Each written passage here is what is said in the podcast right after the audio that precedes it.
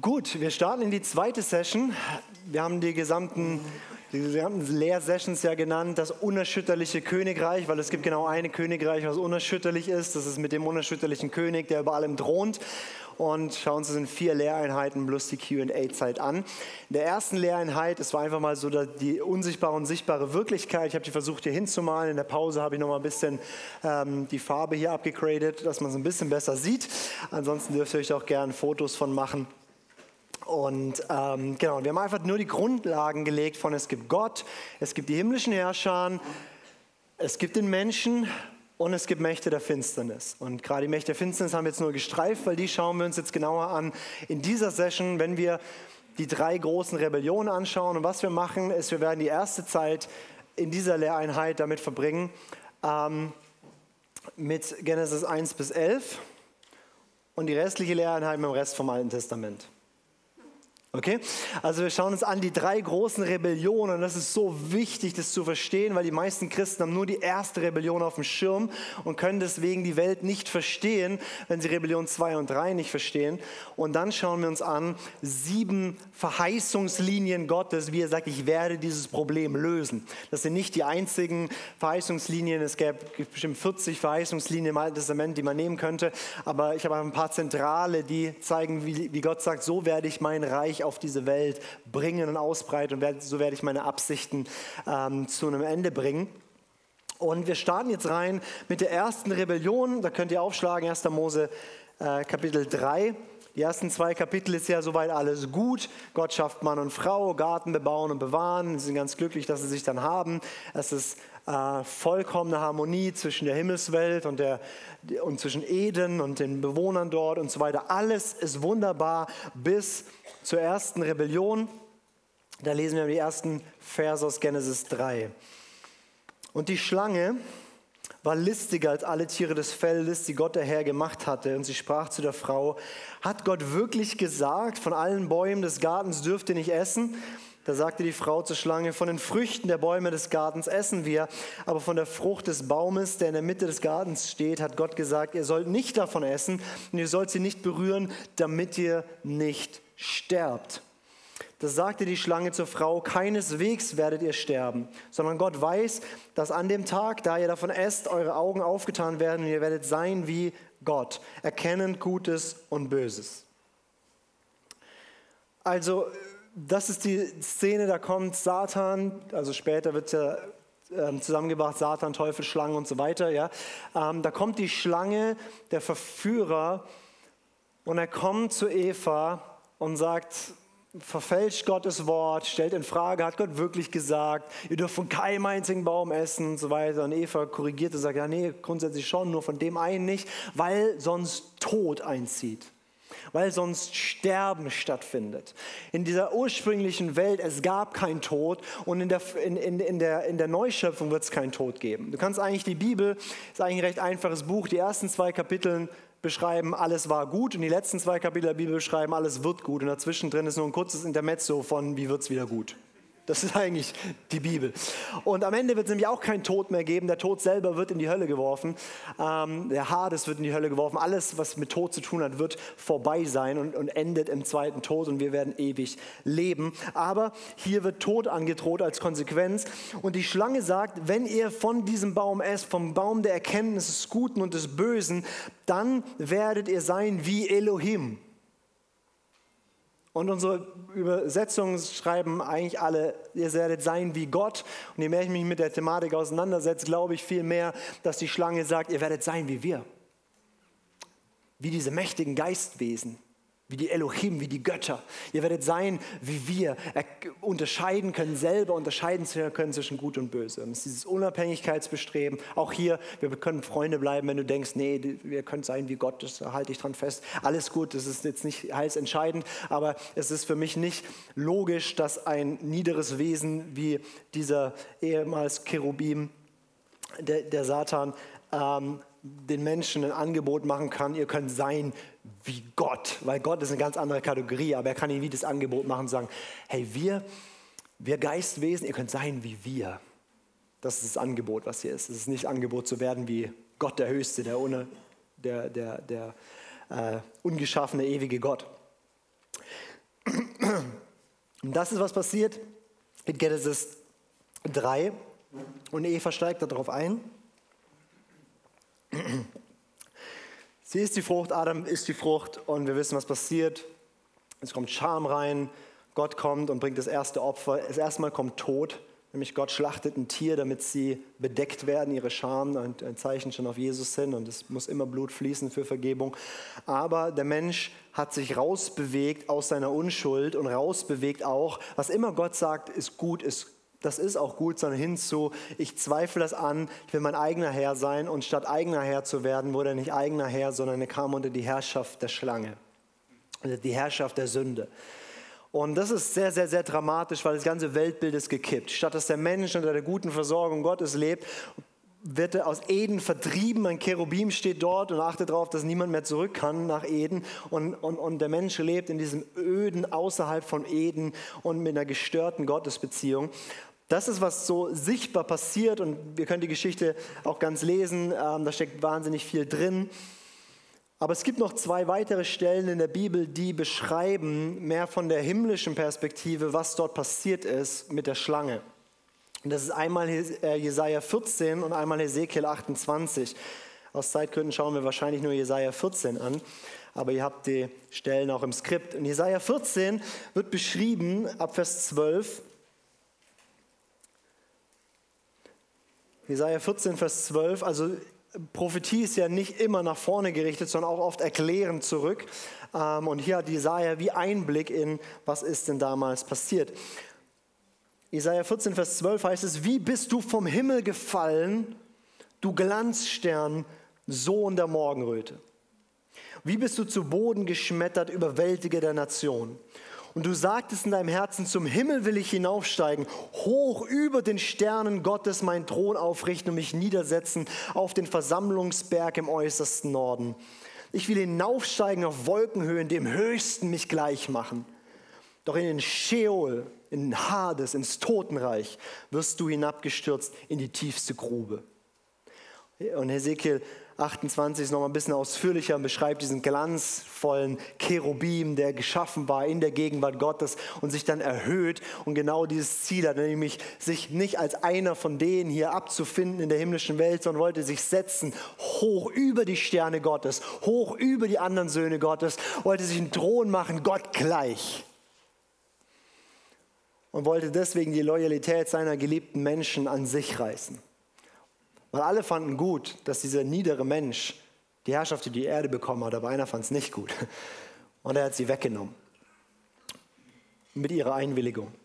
Das heißt, statt dass der Satan erhöht wurde wie Gott und über den Stern Gottes sich gesetzt hat, hat Gott ihn bestraft für seine Rebellion, ihn auf die Erde geworfen oder in den Sheol versenkt, in das Totenreich, einen Ort des Todes, wo alle die folgen werden, die dem Feind folgen, dem Teufel folgen. Sein Reich des Todes, das nicht vorgesehen war, genauso wie Satan nicht vorgesehen war, der war einfach vorgesehen als ein treuer Diener Gottes, aber er hat sich entschieden, in Genesis 3 zu rebellieren und wurde von Gott niedergeworfen. Was damit passiert ist, ist sehr, sehr dramatisch und das Neue Testament, Paulus interpretiert es in 2. Korinther 4, Vers 4. Und da beschreibt er dieses Wesen, den Satan.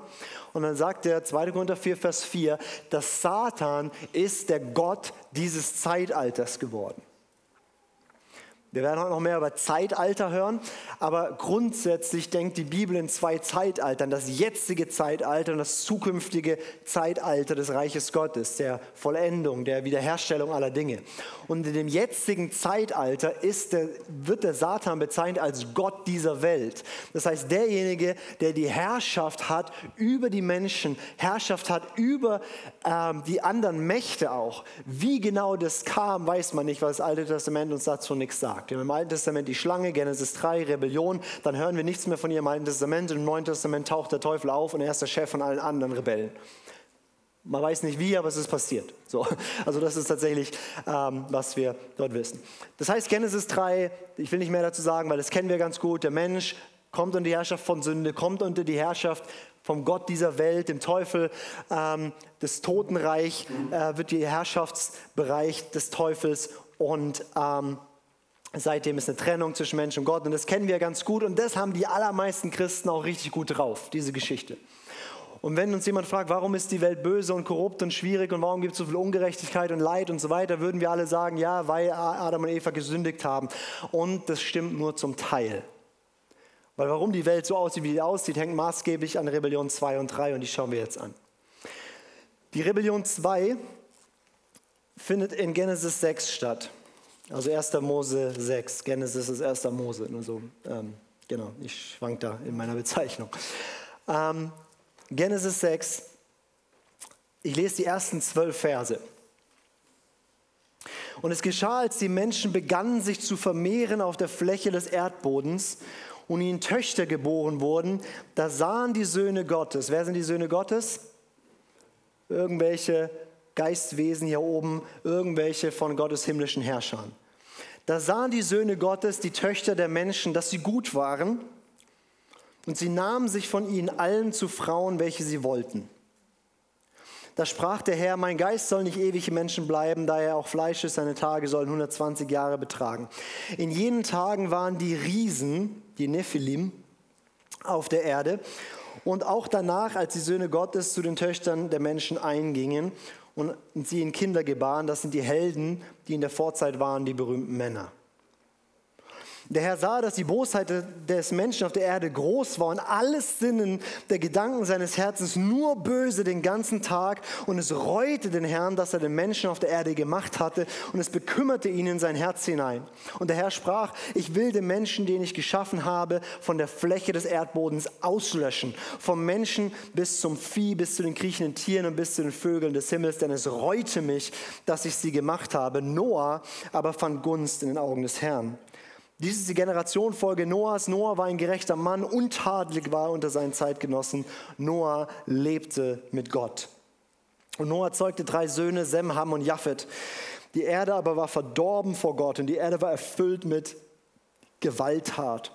Und Gott sah die Erde und siehe, sie war verdorben, denn alles Fleisch hatte seinen Weg verdorben auf der Erde. Das ist Katastrophe. Absolute Katastrophe, was passiert. Nämlich, die Menschen mehren sich auf der Erde, da kommen ein paar dazu. Und die Söhne Gottes schauen die sich an, oder einige der Söhne Gottes, und die schmieden einen Plan. Und die haben ein bisschen Angst vor Gott dem Allerhöchsten. Deswegen sagen uns außerbiblische Schriften, dass sie sich auf dem Hermon versammelt haben. Der Hermon, also ein Schwur, deswegen heißt der Hermon ähm, dort versammelt haben, einen Schwur miteinander abgelegt haben, wir ziehen das wirklich alle durch, nicht, dass einer einen Rückzieher macht. Und sie versammeln sich dort auf dem, auf dem Berg Hermon und sagen, okay, wir nehmen uns Frauen und wir zeugen unsere eigene Rasse, wir machen es wie Gott, wir schaffen uns Menschen nach unserem Bild. Wir schaffen uns eine eigene Rasse. Und es vermischt sich was, was sich nicht vermischen darf, nämlich himmlische Wesen und irdische Wesen. Und diese Söhne Gottes haben Sex mit Frauen und zeugen, und diese Frauen zeugen dann die sogenannten Nephilim, die sogenannten Riesen, die Helden der Vorzeit. Das sind quasi, also Riesen im Sinne von, die waren sehr groß. Und das waren die Mächtigen und die haben angefangen, die Erde zu beherrschen. Und die Herrschaft dieser Söhne Gottes über die Nephilim auf der Erde hat 120 Jahre gedauert, bis Gott die Flut gebracht hat. Deswegen 120 Jahre ist eine Zeitspanne, bis Gott's Gericht bringt. Und ähm, in dieser Zeit war die Erde so verdorben, so böse. Die Menschen wurden so gewalttätig und so niederträchtig und so schlimm, dass Gott sagt, ich will sie alle töten. Und es gereut mich, dass ich überhaupt gemacht habe. Also der Zustand von Genesis 6 ist massiv viel schlimmer als in Genesis 4. Und da, die ersten beiden Brüder haben sich umgebracht, so, ja. Also es ist viel schlimmer geworden. Und in Essenz sind hier, sind hier, sind hier zwei Sachen passiert, die bis heute für uns entscheidend sind und bis heute unsere Welt noch prägen, wie sie ist. Ähm, und in der Bibel haben wir hauptsächlich diese Stelle und dann haben wir Judas 6 und 2. Petrus 2, Vers 4 und 5, die Rückblick darauf halten, wie Gott Gericht hält. Weil Gott hat Gericht, ge vielleicht lesen wir eine der Stellen. Wir lesen mal 2. Petrus. Muss aber aufpassen, wenn man so ein bisschen Zeug erzählt, wo alle sagen, ja, was, dass man auch in die Bibel reinguckt. 2. Petrus 2, die Verse 4 bis 5.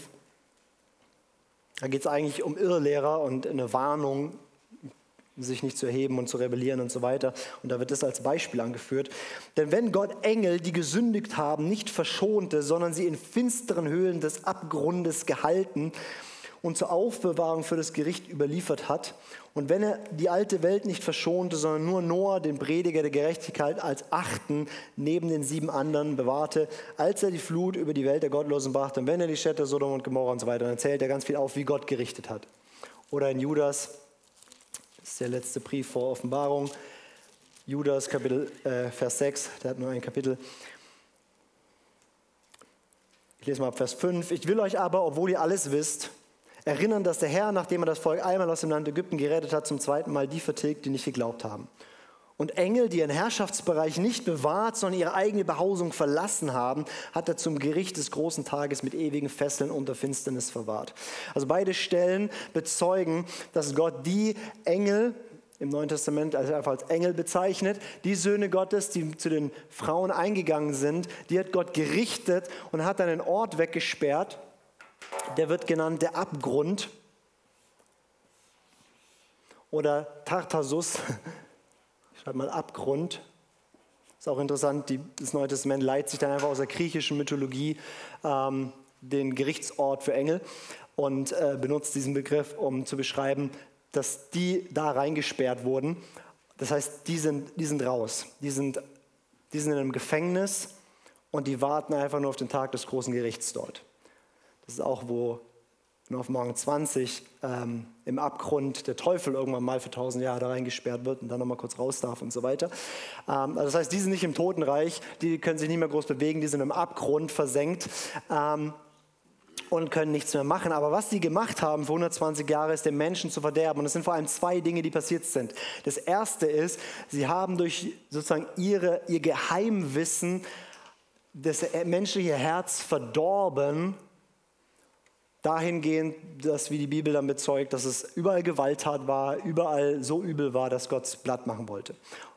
Ähm, wir haben ganz, ganz, ganz, ganz viele Bücher über die Bibel von Juden geschrieben, die quasi die Bibel auslegen, erklären oder, oder sich darüber Gedanken machen.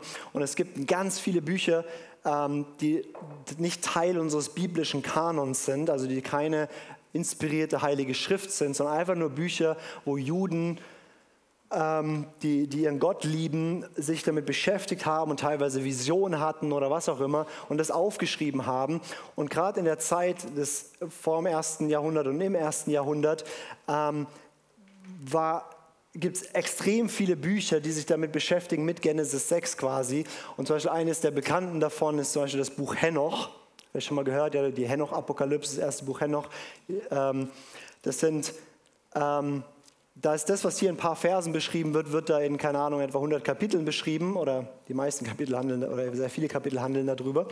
Und das Buch Henoch, aber es gibt auch ganz, ganz, ganz, ganz viele andere Schriften, die sind nicht heilige Schrift. Das heißt, alles, was da steht, muss man nicht für bare Münze nehmen, da stehen auch teilweise creepy Sachen drin.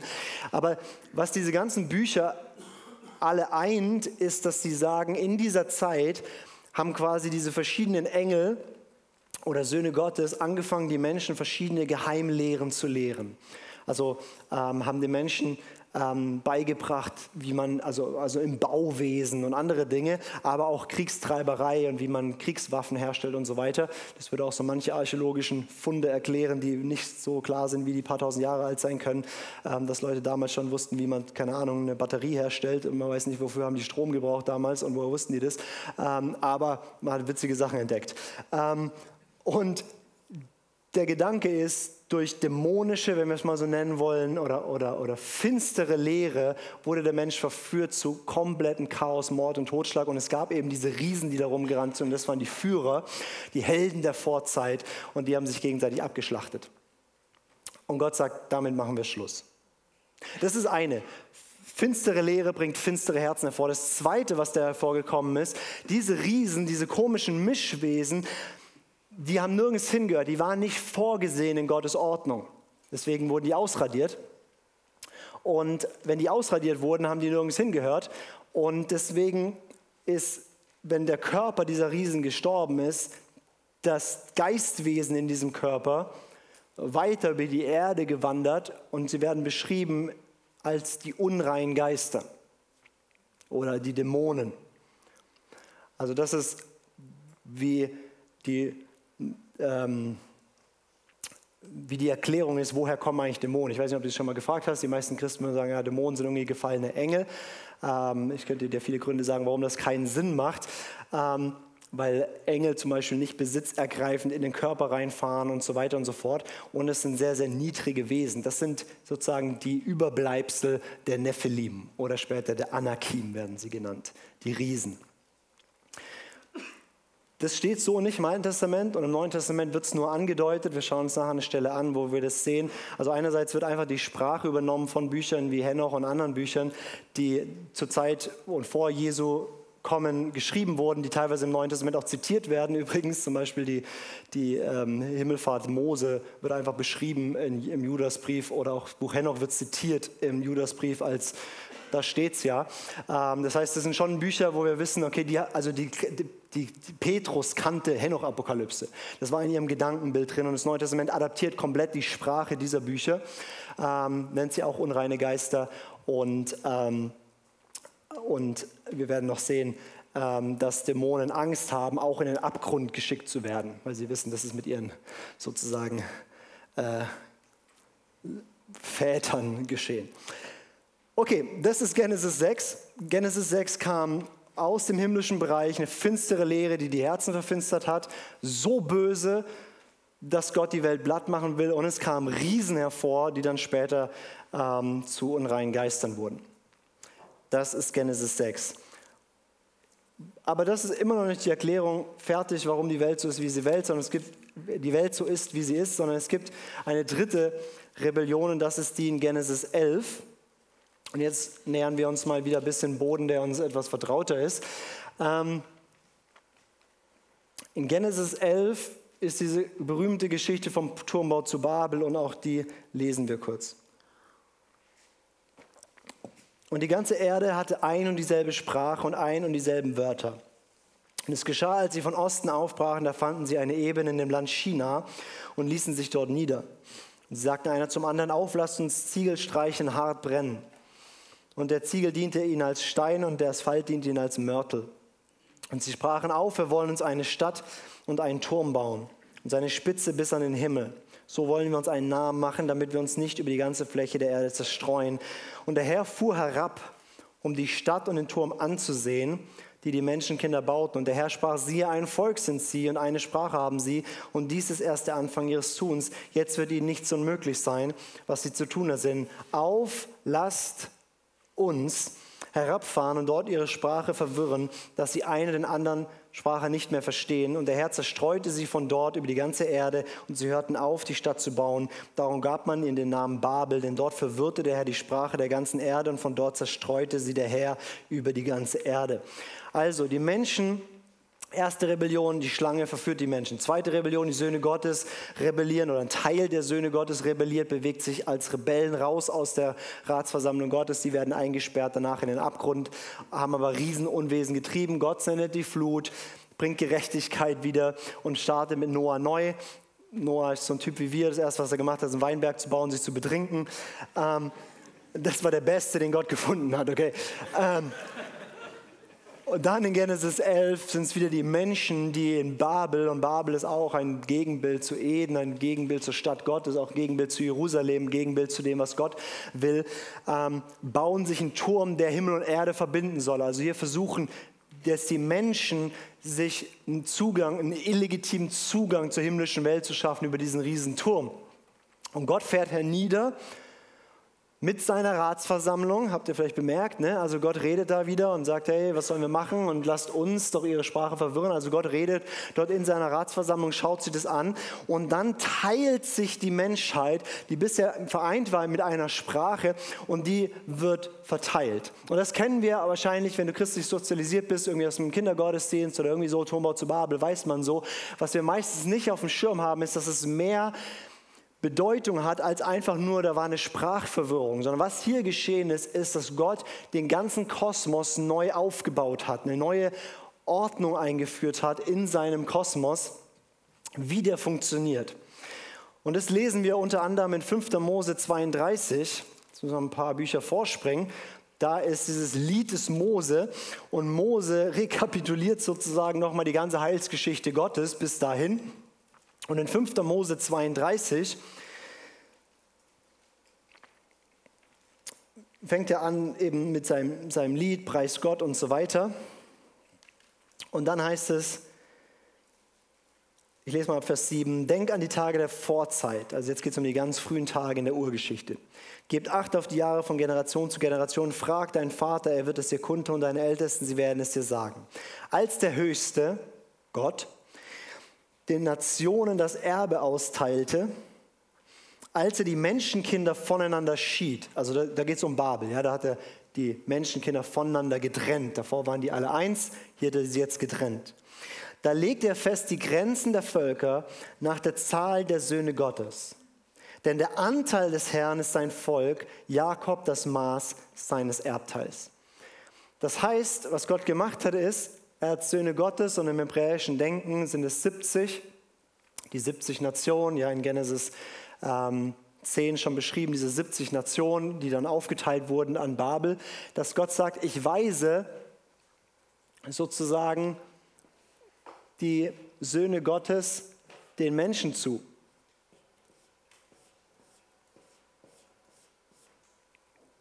Und ursprünglich waren es keine schlechten Söhne Gottes, ihr habt jetzt schon dahin gemalt, weil die später verderbt werden und nicht mehr Teil von Gottes Staff sind.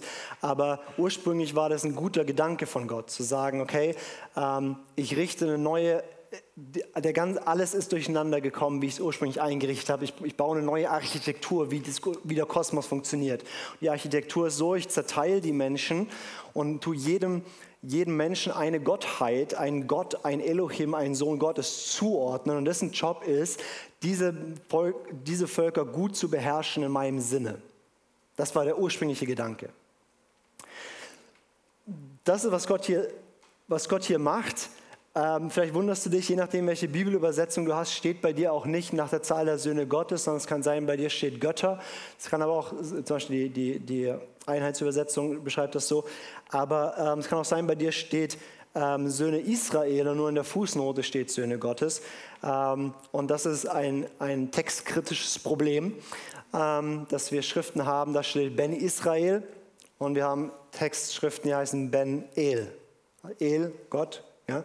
Also Ben, Sohn, Sohn nach Söhne Gottes. Ja? Ähm, oder manche haben Ben Israel. Ähm, allerdings kann ich dir ähm, sagen, dass die Übersetzung Söhne Gottes sowohl vom Textzeugnis, was wir haben, also welche, wir haben ja ganz alte Fragmente sozusagen, von der Bibel ursprünglich. Es war ja nicht eine Elberfelder, die da geschrieben wurde, sondern ja äh, die ganzen alten Schriften.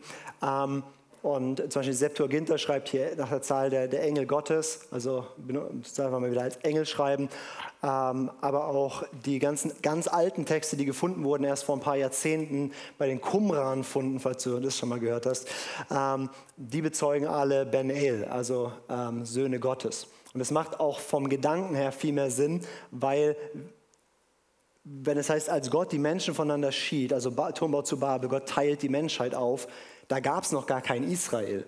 Also wie soll er sie aufteilen nach der Zahl der Söhne Israel? Also macht, macht inhaltlich keinen Sinn. Ähm, wir können da ins Detail reingehen, aber du darfst mir aber auch vertrauen oder auch es selber nachstudieren. Ähm, es macht ganz viel Sinn, dass das aufgeteilt wird nach der Zahl der Söhne Gottes. Wir können uns auch noch andere Bibelstellen an, auch in 5. Mose zum Beispiel, die dieses Konzept von Zuordnung von Völkern und Göttern ähm, uns erklärt. Zum Beispiel ähm, 5. Mose Kapitel 4 5. Mose Kapitel 4. Da geht es darum, dass sich die Israeliten nur Jahwe anbeten sollen und nicht irgendwelche anderen Kreaturen oder irgendwelche anderen Sachen. Und, äh, ich fange jetzt hier mitten in einem Satz drin an, im Vers 19. Und dass du deine Augen nicht zum Himmel erhebst und wenn du die Sonne, den Mond und die Sterne und das ganze Heer des Himmels siehst, also wieder hier der Gedanke Sonne, Mond, Sterne, Herr des Himmels, verknüpft die Gestirne und die Wesen dich verleiten lässt und dich vor ihn niederwirfst und ihnen dienst, die doch der Herr dein Gott allen Völkern unter dem ganzen Himmel zugeteilt hat. Euch aber hat der Herr genommen und, und euch herausgeführt aus dem eisernen Spelzofen aus Ägypten und so weiter, damit ihr das Volk seines Erbteils wäret. Also hier wird gesagt, ihr sollt nicht andere Götter anbeten, nicht, die anderen, nicht das Herr des Himmels anbeten, die habe ich anderen Völkern zugeteilt. Das heißt, Gott hat diesem Volk, diesem Sohn Gottes zugeteilt, andersrum, die sind einander zugeteilt worden. Gott hat eine neue Architektur des Kosmos geschaffen, wie das funktionieren soll. Und der Grundgedanke war eben, Gott sagt, okay, ich schaffe, ähm, ich verwerfe all die Nationen und bringe die unter niedrigere Götterwesen und die sollen die gut beherrschen und ich mache mir einen neuen Menschen und der wird direkt mir zugeteilt das, was hier steht, oder in 5. Mose 32, Vers 8, er teilt die Nation auf nach der Zahl der Söhne Gottes, aber sich nimmt er Israel als sein Erbteil. Und das ist exakt, was passiert in Genesis 11. Gott verteilt die Nation, Genesis 12 geht und Gott erwählte sich Abraham.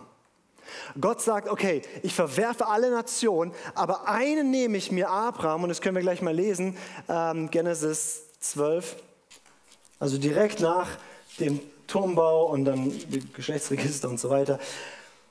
Und der Herr sprach zu Abraham, Völlig aus dem Nichts. Davor Abraham gab es nicht, taucht nicht auf, gar nichts. Der Herr sprach zu Abraham, geh aus deinem Land, aus deiner Verwandtschaft, aus deinem Haus deines Vaters in das Land, das ich dir zeigen werde. Und ich will dich zu einer großen Nation machen. Und ich will dich segnen. Und ich will deinen Namen groß machen. Du sollst ein Segen sein. Und ich will segnen, die dich segnen. Und wer dir flucht, den werde ich verfluchen. Und in dir sollen gesegnet werden alle Geschlechter der Erde. Also Gott sagt, ich verwerfe die Nation, aber ich nehme ein, den Abraham. Aber den nehme ich mir nicht einfach nur so, sondern den werde ich setzen, dass zum Schluss alle wieder gesegnet werden. Also der Grundgedanke Gottes war, ich verteile die Nation unter andere Söhne Gottes und die sollen da Gerechtigkeit bringen und so weiter, aber ich werde mir ein eigenes Volk bauen. Und alle werden sehen, dieses Volk ist so viel besser. Und alle werden denken, ich will zu Jahwe, ich will zu diesem Gott. Und dann werde ich diesen Menschen segnen und ich werde ihn zum Segen setzen, dass zum Schluss alle Geschlechter, alle Völker unter den Segen wieder kommen und ich sammle alle wieder zu mir. Das ist der Plan Gottes hier. Allerdings geht das Ganze nicht so gut, weil diese Söhne Gottes, deswegen habe ich sie schon hier runtergemalt, rebellieren gegen Gott auch das steht nicht genau, wie, wo, was, warum. Ähm, es wird einfach nur festgestellt. Ähm, und deswegen heißen die im Neuen Testament auch nicht mehr ganz nett Söhne Gottes, sondern Mächte, Gewalten und Weltbeherrscher dieser Finsternis. Ähm, das sind die Mächte, die Nationen versklaven. Und ihr Grundproblem war, dass sie statt die Menschen gerecht zu regieren, haben sie die Menschen schlecht regiert, plus sie haben Anbetung für sich genommen, statt auf Jahwe hinzuweisen. Und sie haben dieser Versuchung nicht widerstehen können. Und das, jetzt gehen wir nochmal in Psalm 82, da waren wir heute schon mal. Das ist nämlich die Gerichtsszene, wo Gott diese Götter abstraft und sagt, dass sie es verbockt haben und dass sie deswegen von ihm gerichtet werden. Psalm 82. Gott steht in der Gottesversammlung, inmitten der Götter richtet er. Also Gott holt sich die ganzen, ganzen Freunde zusammen und sagt folgendes, Gericht. Und dann klagt Gott sie an und sagt, bis wann wollt ihr ungerecht richten und die Gottlosen begünstigen? Schafft Recht dem Geringen und der Weise, dem Elenden und dem Bedürftigen. Lasst Gerechtigkeit widerfahren. Rettet den Geringen und den Armen. Entreißt ihn der Hand der Gottlosen.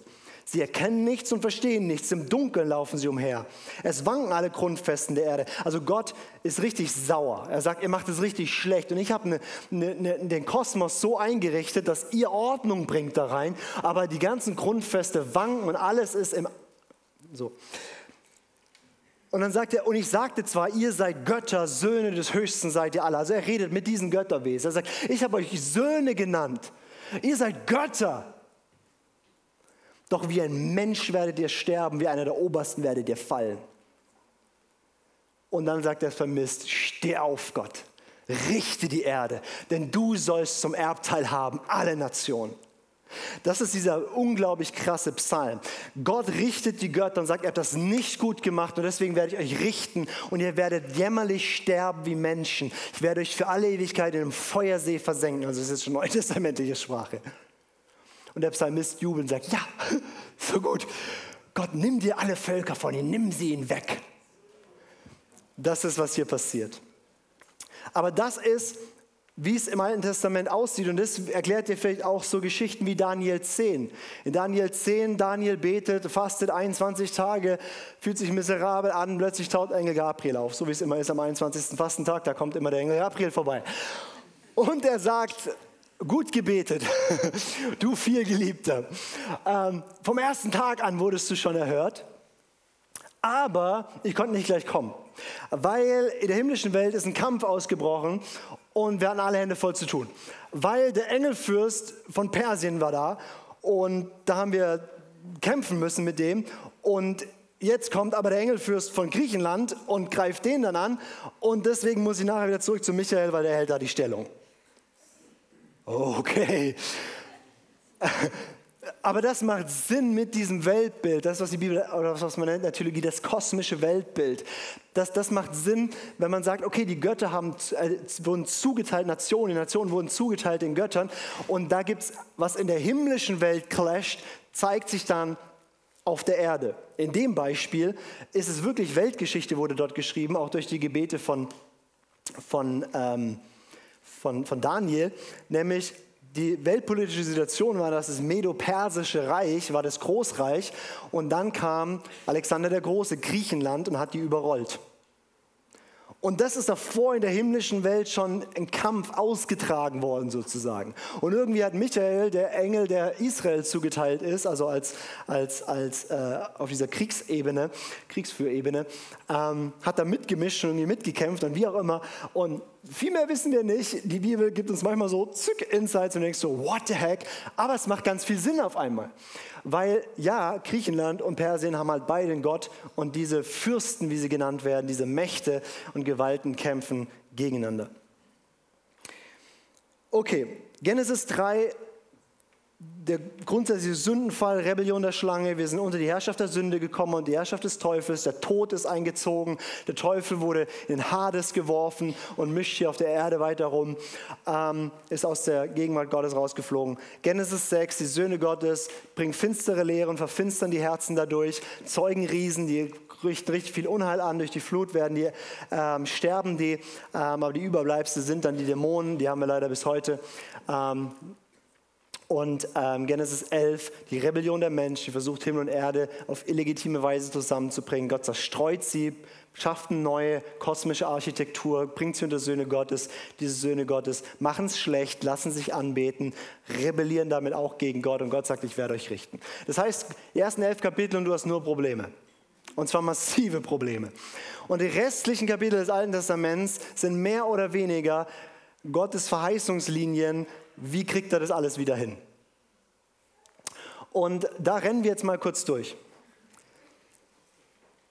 Und das machen wir jetzt wirklich ganz, ganz zügig in einem, in einem Adlerperspektive und ich erzähle einfach mal das Alte Testament, die ganze Geschichte ähm, und hole ein paar Highlights raus. Erstes Highlight ist gleich am Anfang Genesis 3, inmitten der Rebellionsgeschichte, bevor Gott sich dem Menschen ähm, Gericht über ihn ausspricht, spricht er Gericht über die Schlange und sagt, du sollst Staub schlucken.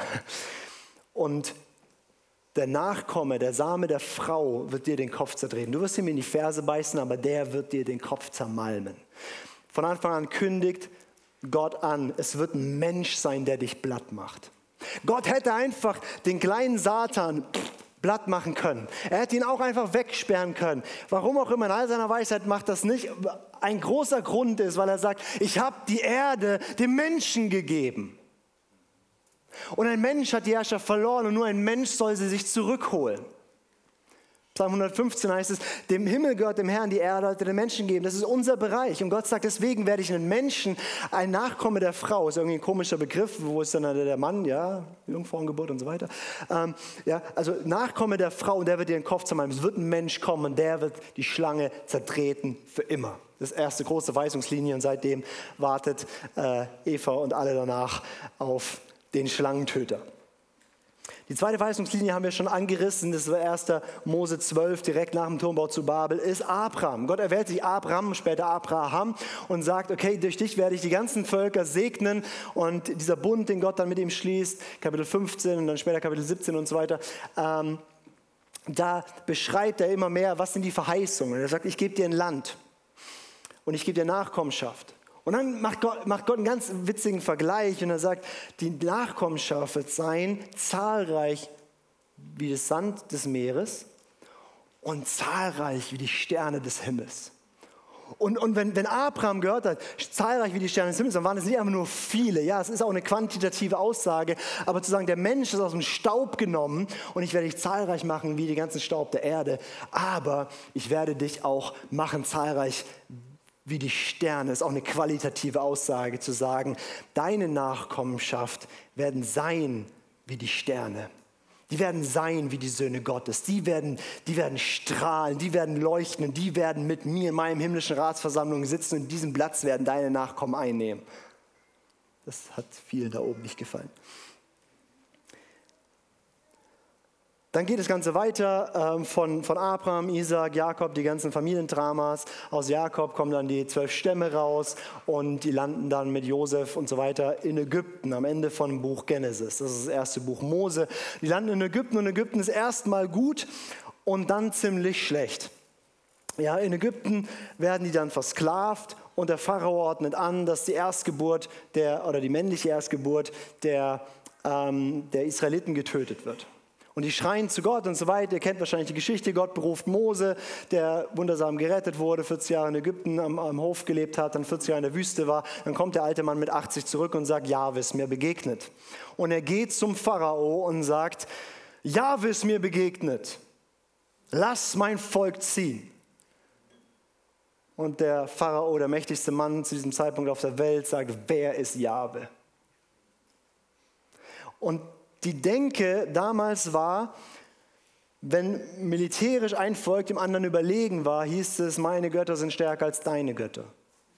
Das heißt, wenn da der Gott, also wenn der, der Pharao, der König Ägyptens, wenn der ein Volk versklavt hat, dann sagt er damit, meine Götter sind halt auch mächtiger als deine Götter. Und dann fängt Gott an und sagt, okay, wir werden sehen. Und dann konfrontiert Gott mit zehn Plagen die Götter Ägyptens. 2. Mose 12, Vers 12 heißt es, jetzt werde ich ausziehen und ich werde Gericht üben an den Göttern Ägyptens. Das hat nicht nur eine Ebene von irgendwie die Ägypter und die Menschen und tralala, das hat eine Ebene von Gott sagt, ich werde die Götter Ägyptens demütigen und platt machen. Und eine, eine Plage nach der anderen ist eine größere Demütigung nach der anderen. Eine meiner Lieblingsplagen ist einfach, Gott macht Licht aus. Weil der Hauptgott in Ägypten war der Sonnengott. Und der Pharao war die Inkarnation des Sonnengottes. Und Gott sagt, ich mache einen Lichtschalter aus, bei euch ist dunkel, nur bei meinen Leuten ist Licht. Ich zeige euch, wer hier der Boss ist. Und ganz zum Schluss sagt Gott, okay, folgendes, ihr habt meine Erstgeburt getötet, ich töte eure, und zwar alle.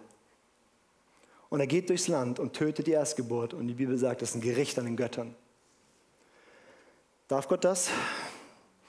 Ich sag dir was, es war der Engel des Herrn, der, der später inkarniert ist in Bethlehem und für dich am Kreuz gestorben ist. Wieder so ein schöner Moment, wo man sich fragen kann, darf die Bibel mein Gottesbild prägen oder zensiert mein Gottesbild die Bibel?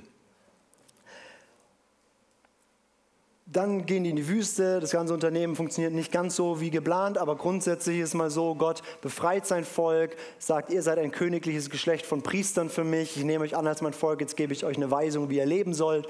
Und dann führt Gott sie an die Grenzen des verheißenen Landes, aber die sehen dann in dem Land Riesen und haben Angst. Und Gott ist ziemlich sauer, dass sie Angst haben und lässt sie 40 Jahre im Kreis laufen, bis die Generation tot ist. Und dann kommt die nächste Generation und die töten die Riesen. Ich weiß nicht, ob das jemals aufgefallen ist, aber die ganzen Feldzüge von Josua, die auch so ein bisschen krass sind, ja, wo man sich so immer fragt, okay, okay, den Bann vollstrecken an allem, was da atmet, ja, so ist irgendwie so ein bisschen krass, so ein Genozid. Das sind alles Städte, das sind alles nur die Gebiete, wo explizit heißt, dort wurden Anakim, also die Nachfahren des, der Nephilim, also der Riesen, ähm, dort geboren oder die haben dort gelebt. Und nachdem Josua fertig ist mit der Landeinnahme, heißt es, dass alle Riesen ausgetilgt waren, bis auf ein paar wenige im Land der Philister. Einer von denen den kennen wir ganz gut, der wird dann später nämlich von König David mit einer Steinschleuder getötet. Was ein biblisches Problem ist, ist, wo kommen die eigentlich wieder her? Und es gibt zwei Antworten, weil also die waren ja da, Gott macht Flut Und wo kommen die wieder her? Und es gibt zwei Möglichkeiten und ich überlasse dir, was du denkst. Die eine Möglichkeit ist eine partielle Flut, also keine weltumfassende Flut, sondern nur eine geografisch begrenzte Flut. Das heißt, woanders haben andere überlebt. Das wäre die eine Variante. In der Theologie ist es umstritten, das Thema. Die zweite Variante ist, und so könnte man Genesis 6 auslegen, ähm, diese Stelle, da heißt es, in meiner Elberfelder wird es folgendermaßen übersetzt. Moment. Ähm, in jeden Tagen, also Genesis 6, Vers 4, in jeden Tagen waren die Riesen auf der Erde und auch danach, als die Söhne Gottes zu den Töchtern der Menschen eingingen und sie ihnen Kinder gebaren. Das sind die Helden, die in der Vorzeit waren, die berühmten Männer. Und das kann man als Verlaufsform auch sehen. Also immer, immer wenn Söhne Gottes eingegangen sind bei den Menschenkindern, sind Riesen entstanden. Das heißt, es könnte sein, aber da haben wir keinen biblischen Beleg zu, dass sozusagen auch nach der Flut Söhne Gottes eingegangen sind und da sind neue Riesen entstanden. Wissen wir aber nicht, woher sie kommen. Also das sind die zwei Varianten, die diskutiert werden. Partielle Flut oder irgendwie, das ist wieder passiert.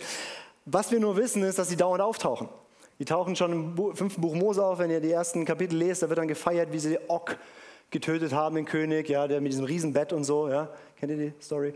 Ähm, und ähm, der war im Gebiet Baschan. Baschan ist sowieso das übelste Gebiet, das ist das absolute Dämonengebiet. Äh, das sehen wir bei Jesus dann wieder.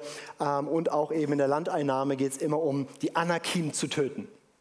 Und die werden dann auch schön aufgelistet bei den Helden Davids, wie die die letzten Riesen getötet haben. Und dann gibt es irgendwann mal einen Vermerk, ab jetzt gab es keine Riesen mehr. Das heißt, Gottes Krieg, als er sein Volk ins weiße Land führt, war auch ein Krieg gegen die Ausgeburten seiner rebellischen Feinde, die dieses Land besetzt halten. Also Gott sagt Abraham, ich verheiße dieses Land. Und was, macht, was machen die feindlichen Rebellen? Die setzen da ihre Riesen rein und verteidigen dieses Land. Und Gott sagt, wow, wow, wow, wow. Da schicke ich ab und zu mal Hagel und so weiter und so fort und ich mache die Blatt. Und warum hat er sie mit Stumpf und Stiel ausgerottet? Naja, weil wer weiß, da war vielleicht eine schwangere Frau, wer weiß, mit was sie schwanger war. Ähm, und deswegen sagt Gott, ich vollstrecke einen Bann. Das darf auf meiner Erde nicht mehr sein. Aber wirft noch ein bisschen anderes Licht auf Josua. Dann geht das Ganze eher bergab, Buch der Richter und so weiter. Und dann kommt dieses dramatische, ähm, Israel will einen eigenen König. Ja, und erwählen sich Saul. Und erst ist Samuel sauer und dann sagt Gott, du hast keinen Grund sauer zu sein. Ich habe Grund sauer zu sein, weil Jahwe, ich bin der König und sie wollen einen anderen König. Sie wollen sein wie die anderen Völker. Aber sie sind eigentlich mein Volk. Aber er gibt ihnen Saul. Und ähm, das geht nicht so lange gut. Gott verwirft Saul wieder und er wählt sich David. Und David wird irgendwie mit 16 gekrönt zum König, äh, gesalbt zum König und darf dann ähm, 14 weitere Jahre unter Saul dienen. Das ist nur noch, by the way, die Berufung Gottes. Und hören Sie immer dramatisch toll an, aber es kann sein, du musst ein paar Jahre warten. Ähm, und Gott erwählt sich dann diesen, diesen David, setzt ihn ein als König und David ist ja dann quasi so der Peak im Alten Testament, wo man sagt, da war es richtig gut. Ähm, er nimmt dann auch das gesamte Land endlich ein, es ist alles unter seiner Herrschaft. Und dann kommt er auf die Idee und sagt, Gott, ich möchte dir ein Haus bauen. Und Gott sagt, wow, danke, ähm, bisher wollten wir noch niemand ein Haus bauen, ich wohne in einem Zelt. Aber weil du mir ein Haus bauen willst, baue ich dir jetzt ein Haus. Und das ist so ein bisschen Wortspiel mit dem, mit dem, mit dem Haus. Ähm, also diesen, diesen Worthaus. Also Gott sagt, du willst mir ein Haus bauen, ein Tempel, ich werde dir ein Haus, eine Dynastie bauen. Und zwar wird von dein Nachkommen ewig jemand auf dem Thron sitzen.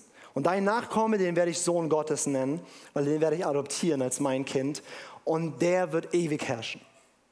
Und das ist, äh, ihr habt die Bibelstellen in den Konzepten, 2 Samuel 7, ganz wichtiges Kapitel dazu. Und seitdem ist das eine der großen Verheißungslinien, dass Gott sagt, da kommt ein Schlangentöter, da kommt ein Sohn Abrahams, da kommt, übrigens auch, äh, habe ich vorhin übersprungen, da kommt äh, einer von den Söhnen Abrahams, Isaac, Jakob und dann aus dem Stamm Juda wird er kommen, ja. Ähm, das habt ihr auch im Skript, Juda. Ähm, 1. Mose 49, wo es heißt, aus Juda wird der Löwe von Juda hervorkommen, der Herrscher über alle Völker. Ähm, und er wird aus dem Stamm Davids hervorkommen und die ganzen Propheten reden immer davon, da kommt der David, es kommt ein neuer David, es kommt ein neuer David. Eine wichtige Verheißungslinie ist dann auch noch, dass die Propheten anfangen zu reden, gerade auch Jesaja, zum Beispiel Jesaja 2, Jesaja 9, Jesaja 11, dass dieser Messias, dieser Gesalbte, dieser König, der wird ein Friedensreich aufrichten. Und zwar wird er die ganze Erde befrieden, er wird alle Völker beherrschen und es wird endlich Weltfriede da sein. Und alles wird gut und die Schöpfung wird erlöst. Und Jesaja endet dann sogar mit, es wird, bis zu einer, es wird eine no, ganz neue Schöpfung sein. Die gesamte Schöpfung wird neu gemacht, erneuert. Alles wird gut werden. Und selbst die Tiere, die, die wilden Tiere werden sich untereinander verstehen und so weiter. Das heißt, Gott wird Eden wiederherstellen durch diesen Sohn Davids. Und dann gibt es dann schön, zum Beispiel Sacharja 9, Vers 9 und 10, heißt es, dieser König, der wird siegreich sein und demütig und ihr werdet ihn daran erkennen, dass er mit einem Esel in die Stadt Jerusalem einzieht und dann wird er herrschen von Jerusalem aus über alle Nationen und Völker. Das ist die alttestamentliche Verheißung. Da kommt ein Sohn Davids, der richtet ein Friedensreich auf und das wird ewig sein. Ähm, wir haben noch die ganze Verheißung dann, dass Gott einen Knecht schicken wird, der die Sünde auf sich nehmen wird und Gerechtigkeit fürs Volk erwirkt und so weiter. Ich gehe jetzt nicht mehr so tief da rein. Aber eine Stelle schauen wir noch an vor der Pause. Das ist in Daniel 7, weil das ist eine ganz, ganz, ganz, ganz wichtige Stelle. Das ist nochmal so eine himmlische Thronsaal-Szene. Und da passiert was ganz Verrücktes. Davor wird beschrieben, wie die Biester, die verschiedenen Königreiche oder verschiedenen Mächte hinter den Königreichen gerichtet werden. Es wird oft im, Deutschen wird es immer übersetzt mit, mit Tiere. Und ich finde das immer so auch in der Offenbarung so falsch, es mit Tier zu übersetzen. Das Tier. Ich meine, ein Kaninchen ist auch ein Tier. Im englischen Bibel übersetzt man es immer The Beast. Das finde ich, drückt es besser aus. Ja, das ist ein echt. Okay. Daniel 7, ab Vers 9. Ich schaute, bis Throne aufgestellt wurden und einer, der alt war an Tagen, sich setzte. Das ist einer meiner Lieblingstitel Gottes. Einer, der alt ist an Tagen. Sein Gewand war weiß wie Schnee und das Haar seines Hauptes wie reine Wolle, sein Thron Feuerflammen, dessen Räder ein loderndes Feuer. Ein Feuerstrom floss und ging von ihm aus, tausendmal Tausende dienten ihm und zehntausendmal Zehntausende standen vor ihm. Also diese himmlische Szene, Gott auf dem Thron, stehen noch andere Throne rum, alles betet ihn an. Das Gericht setzte sich und Bücher wurden geöffnet. Dann schaute ich wegen der Stimme der großen Worte, die das Horn redet, und schaute, bis das Tier getötet und sein Leib zerstört und im Brand des Feuers übergeben wurde. Und den übrigen Tieren wurde ihre Herrschaft weggenommen. Also da geht es hier um Gerichtsordnung Gottes über verschiedene Mächte und bla bla bla. Wir gehen jetzt nicht rein. Und ihre Lebensdauer ihnen auf, gegeben bis auf Zeit und Stunde. Und dann, ich schaute in Vision der Nacht und siehe, mit den Wolken des Himmels kam einer wie der Sohn eines Menschen. Und er kam zu dem Alten an Tagen und man brachte ihn vor ihn. Und ihm wurde Herrschaft und Ehre und Königtum gegeben. Und alle Völker, Nationen und Sprachen dienten ihm. Seine Herrschaft ist eine ewige Herrschaft, die nicht vergeht. Und sein Königtum so, dass es nicht zerstört wird. Hier passiert was Verrücktes. Der Alte an Tagen, also Jahwe selbst, sitzt auf dem Thron. Und dann kommt ein Menschensohn, der Sohn des Menschen, auf den Wolken des Himmels zu Gott. Und dieses Bild ist, ist, ist komplex, weil in der ganzen Bibel ist es immer nur Jahwe selber, der auf den Wolken des Himmels reitet. Jetzt haben wir hier einen Sohn des Menschen, der aber wie Gott auf den Wolken des Himmels reitet. Ja, ist es jetzt ein Mensch oder ist es jetzt Gott? Ja. Das ist der Sohn des Menschen, wie wir jetzt wissen, Jesus Christus. Aber auch in, also vor Jesus und auch danach, die Rabbiner sprechen hier von den two Jahwes, also die, die zwei Jahwe-Figuren und sagen, das muss beides Jahwe sein. Wir kriegen es halt nicht ganz zusammen dann gelöst, aber wie, ja, wir kriegen es Gott sei Dank zusammen, es ist Jesus. Ähm, aber da wird ein Mensch gebracht, der letztlich die Herrschaft über alle Völker bekommt. Und diese ganzen Dinge, wenn wir das zusammenbinden, und sagen, okay, Gott wird ein Mensch wird es sein, der die Herrschaft zurückgewinnt. Okay, wird, der wird die Schlange zertreten. Es wird ein Sohn Abrahams sein, so ein Sohn Isaaks, ein Sohn Jakobs, ein Sohn Judas. Er wird aus dem Stamme David sein. Der wird ein ewiger König sein. Der wird ein Friedensreich aufrichten und alle Nationen unter gute Herrschaft bringen, so sehr, dass die gesamte Schöpfung eine Erneuerung erlebt und die ganze Schöpfung wird wie Eden sein. Und der ist der Menschensohn, der die Herrschaft von Jahwe bekommt in der himmlischen Szenerie. Sie wird den anderen Mächten weggenommen und er, ein Mensch, bekommt die ganze Herrschaft. Und das alles und noch ein paar Sachen mehr zusammengenommen war die Hoffnung Israels im ersten, also schon davor, aber auch dann im ersten Jahrhundert, als Jesus aufgetaucht ist. Und es gab wie ein Slogan, mit dem all diese Zukunftshoffnungen zusammengefasst wurden. Und der Slogan war, das Königreich Gottes kommt. Das war der Slogan, das war die Hoffnung. Gott wird wieder eingreifen als König. Und so wie er damals die ägyptischen Götter blatt gemacht hat, wird er die römischen Götter blatt machen. Und er wird seinen Messias senden und er wird Frieden bringen und die Welt wird gut und alles wird erlöst und befreit und alles wird schön. All diese Verheißungen werden zustande kommen. Und das war die Sehnsucht und die Verheißung. Und da gab es ganz verschiedene Strömungen im Judentum, ähm, genauso wie es ja heute in der Christenheit verschiedene Prägungen Strömungen gibt, wie genau sie sich das vorgestellt haben. Aber einer der wichtigsten Titel war Daniel 7, der Sohn des Menschen wird kommen und die Herrschaft annehmen. Das Reich Gottes wird kommen.